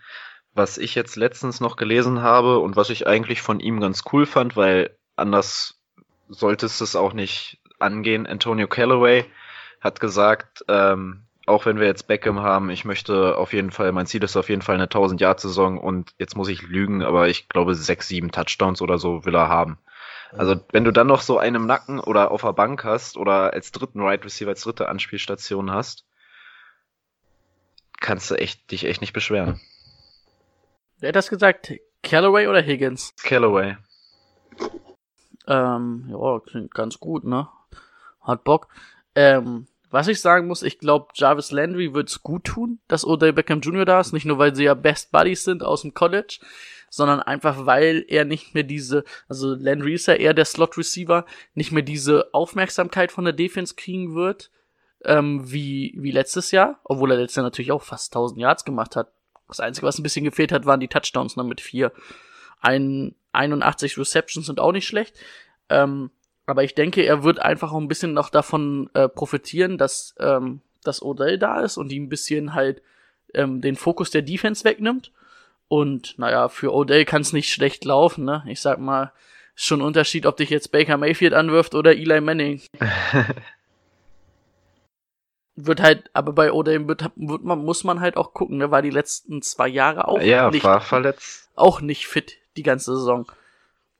Ähm, was, oh, ich muss aber sagen, ich bin noch ein bisschen, weiß ich nicht, ob ich mir Odell, weil wenn du Odell holen, holst, musst du dir ihn als Nummer 1 Receiver in dein Team holen. Ja.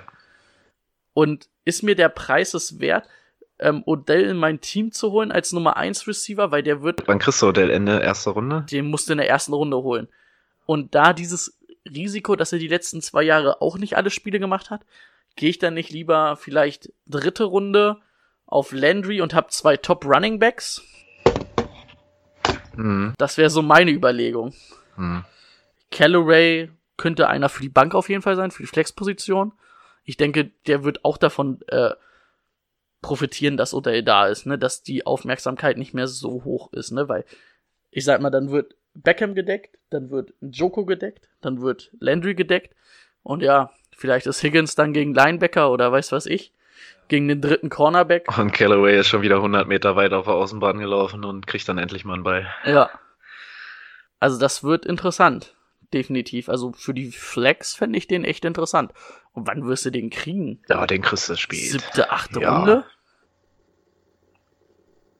Da profitierst du halt einfach davon, dass er im Schatten von Jarvis Landry und Odell läuft. Ja. Was haben die Browns Nick Chubb angetan? Darf ich, darf ich trotzdem noch mal eine Frage stellen? Wie seht ihr denn das? Würdet ihr Odell euch auf die Eins stellen? Oder lieber so wie ich zwei Running Backs, zwei sehr gute und dann Landry auf die Eins zur Not? Mit Landry auf der 1 in der, also ich glaube, da gibt's in der dritten Runde auch noch eventuell bessere Wide Receiver als Landry. Eventuell gibt's in der dritten Runde noch bessere.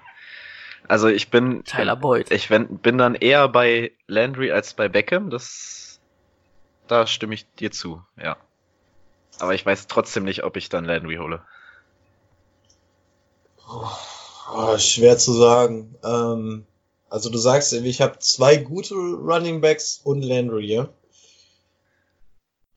Ja, so Ja. ist ja dann, wenn du ihn in der dritten Runde holst, hast du vorher zwei gute Running Backs. Ja, dann, dann würde ich das System auf jeden Fall von einem OBJ vorziehen. Vor allem, weil du auch bei OBJ gesehen hast, dass auch der nicht äh, unzerstörbar ist. So, zu meiner Frage.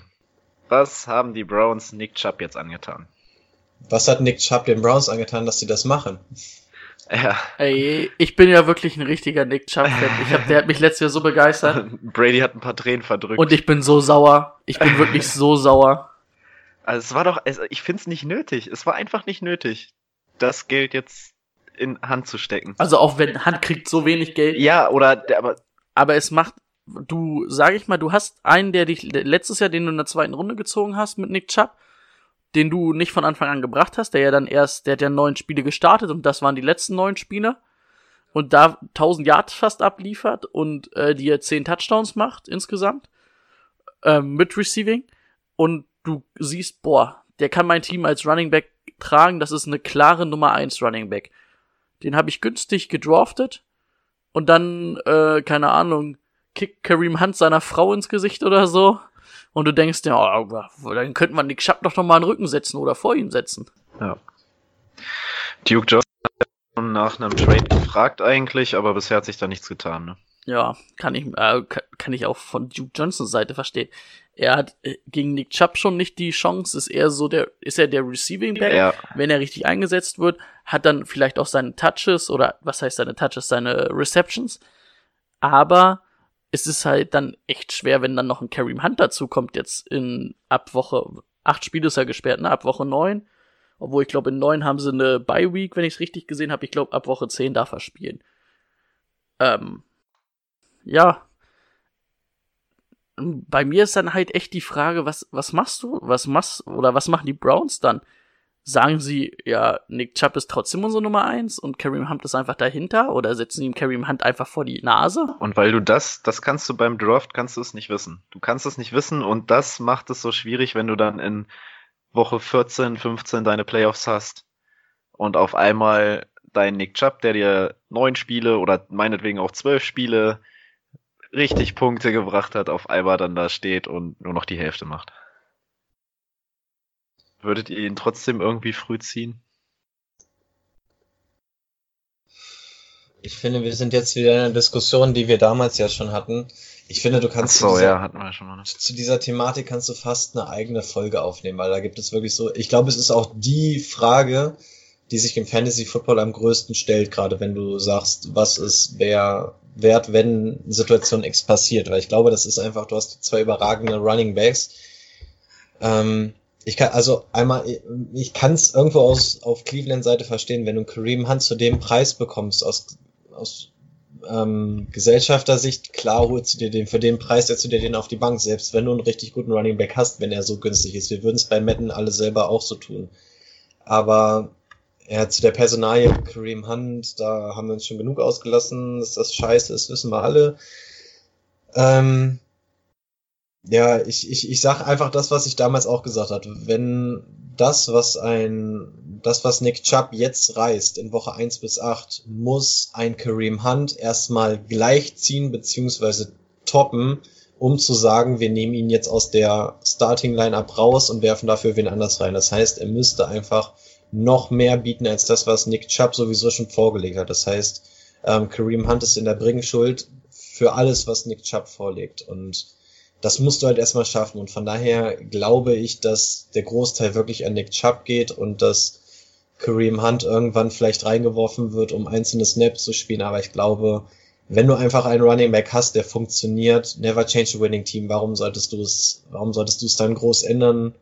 Vielleicht für einzelne Snaps, aber ich glaube nicht, dass wenn, wenn der die annähernd die gleiche Leistung hervorruft wie letztes Jahr, was willst du denn rausnehmen? Was soll denn dann noch besser laufen? Also ich glaube nicht, dass ein Kareem Hunt so viel mehr draufsetzen kann, als ein Nick Chubb sowieso schon reißt. Ja, außer die Browns machen wieder Browns Sachen, ne? Aber hoffen wir mal nicht. Gut, das ist jetzt der Blick in die Glaskugel, ne? Hm, ich. Ja? Okay. Gut. Hm, was hatten wir noch nicht? Wir hatten, wir haben noch nicht über Joko gesprochen. Gut, wir haben oft über Joko gesprochen, aber wird er jetzt so ausrasten, wie wir ihn immer hypen? Ach so, wenn ich nicke, wenn, wenn ich nicke, bringt das nix im Podcast, ne? Brady nickt mit dem Kopf. Also ich gehe davon aus, dass, dass David Joko nächstes Jahr einer der Top 5 Titans sein wird. Ähm, vom reinen Talent würde ich dir sofort zustimmen. Das einzige Problem, was ich habe, wenn ich jetzt Baker Mayfield bin, wen werfe ich an? Du kannst einen Nick Chubb anwerfen, slash einen Kareem Hunt, du kannst einen Odell Beckham anwerfen, du kannst einen Jarvis Landry anwerfen, du kannst einen Njubu anwerfen. Da hast du einfach die Scheißqual der Wahl. Und dadurch, dass das Right Receiver Core so stark ist, ähm, wird Njuku da ein bisschen was flöten gehen an Touchdowns. Aber ich glaube, der wird im Feld auch genug leisten, als dass er wirklich ein richtig, richtig guter Tight End wird. Ich glaube, zum Top 5 Tight End würde ich, glaube ich, noch nicht mitgehen, weil mir da, glaube ich, die Touchdowns fehlen, die zu viel ans Run Game oder an die beiden Right Receiver gehen, aber dass Nchuko einer der absoluten Top Tight Ends ist, auf jeden Fall, ja. Jo. Und auch über Baker Mayfield haben wir eigentlich auch schon sehr viel gesprochen, schon gesagt, dass es einer für unser Team auf jeden Fall wäre, was Fantasy angeht. Ich glaube, wir hatten ihn alle, ne? Als wir unseren Draft mal gemacht haben. Ja, wird aber wahrscheinlich ein hoher Preis schon für ihn. Wird ein sein. hoher Preis sein und deswegen wird ihn wahrscheinlich keiner von uns kriegen. Gut möglich. Ja. Okay, wie beenden die Browns ihre Saison? Sie, um das nochmal zu sagen, 7-8-1 war letztes Jahr. Ich glaube, dass sie drüber sind, sind wir uns einig, oder? Ja. Ähm, ich sage 10-6. 10-6 und sie werden den Tiebreaker gegen Baltimore gewinnen, weswegen sie ähm, die Division gewinnen werden. Okay. Ich glaube 9-7. Nur 9-7. Ich kann mir aber auch vorstellen, also das ist ein sehr junges Team. Da ist jetzt so viel Hype drauf nächstes Jahr, dass es nächstes Jahr vielleicht noch nicht so gut wird, wie sich alle vorstellen, dass es vielleicht noch ein Jahr länger braucht. Und dass da nächstes Jahr vielleicht auch nur ein 8-8 ist. und dann vielleicht auch erste Runde Playoffs aus. Also ich sage, Baker gewinnt die AFC North mit 11 zu 5. Ich fand gut, was Brady gesagt hat, also ähm, dass du halt wirklich nicht unterschätzen darfst, wie jung dieses Team ist. Also ich glaube, Playoffs sind das selbst erkannte Ziel der Cleveland Browns. Aber wenn die in der ersten Runde der Playoffs ausscheide, äh, ausscheiden, ist das ja ist das absolut nein überhaupt nicht. Also das Team ist so jung, das hat so viel Potenzial, das ist das Team der Zukunft. Den Browns-Fans ist es sowieso nur zu gönnen nach den ganzen letzten Jahren. Aber ich glaube auch, die werden eine richtig gute Rolle spielen und selbst wenn es in den Playoffs schnell das aus sein wird, ist es kein Weltuntergang und ähm, man muss auch realistisch sein. Also alle, die jetzt ankommen, oh, Cleveland ist ein absoluter Titel-Contender. Klar haben die das Potenzial, aber du musst auch immer noch sehen, es ist ein junges Team und die werden jetzt nicht ähm, direkt bis zum Super Bowl durchmarschieren, selbst wenn sie es theoretisch könnten. Aber das Team braucht einfach auch noch ein bisschen Zeit und da werden auch Fehler passieren, wie es in jedem anderen Team auch sein wird. Nee, da, also, ja, dass die kein Contender sein werden, das ist, glaube ich, ganz klar. Weil da, wie, wie oft sagst du es, ne? In so einem Playoff-Spiel, ne? So ein Tom Brady, Drew Brees, die haben alles gesehen, die kennen jede Defense. Die lockst du nicht mehr aus dem Hut, aber auch ein Baker Mayfield, der auch sehr gut ist, eine, oder der, wahrscheinlich der beste junge Quarterback, den es in der Liga gibt, mit Mahomes, ne? Aber auch bei Mahomes hast du letztes Jahr gesehen in den Playoffs. Da äh, werden dann auch mal Coverage gezeigt, die er nicht gleich versteht und dann ist es schon schwer. Und dann hast du auch mit den beiden jungen Cornerbacks, ne, wenn du dagegen sehr erfahrene Leute musst, ähm, lassen die sich vielleicht mal zu Fehler locken. Und ja, ich denke, ja, die Zukunft gehört den Browns. Aber nächstes Jahr, ja, wahrscheinlich in der ersten Runde in den Playoffs das aus. Meinst du, mit deinem 9-7 kommen sie noch rein? 9-7? Ja, weil vielleicht ist ja auch die Ravens nur 9-7. Ich habe ja gesagt 10-6, 9-7. Und dann haben sie den Tiebreaker gegen die Ravens.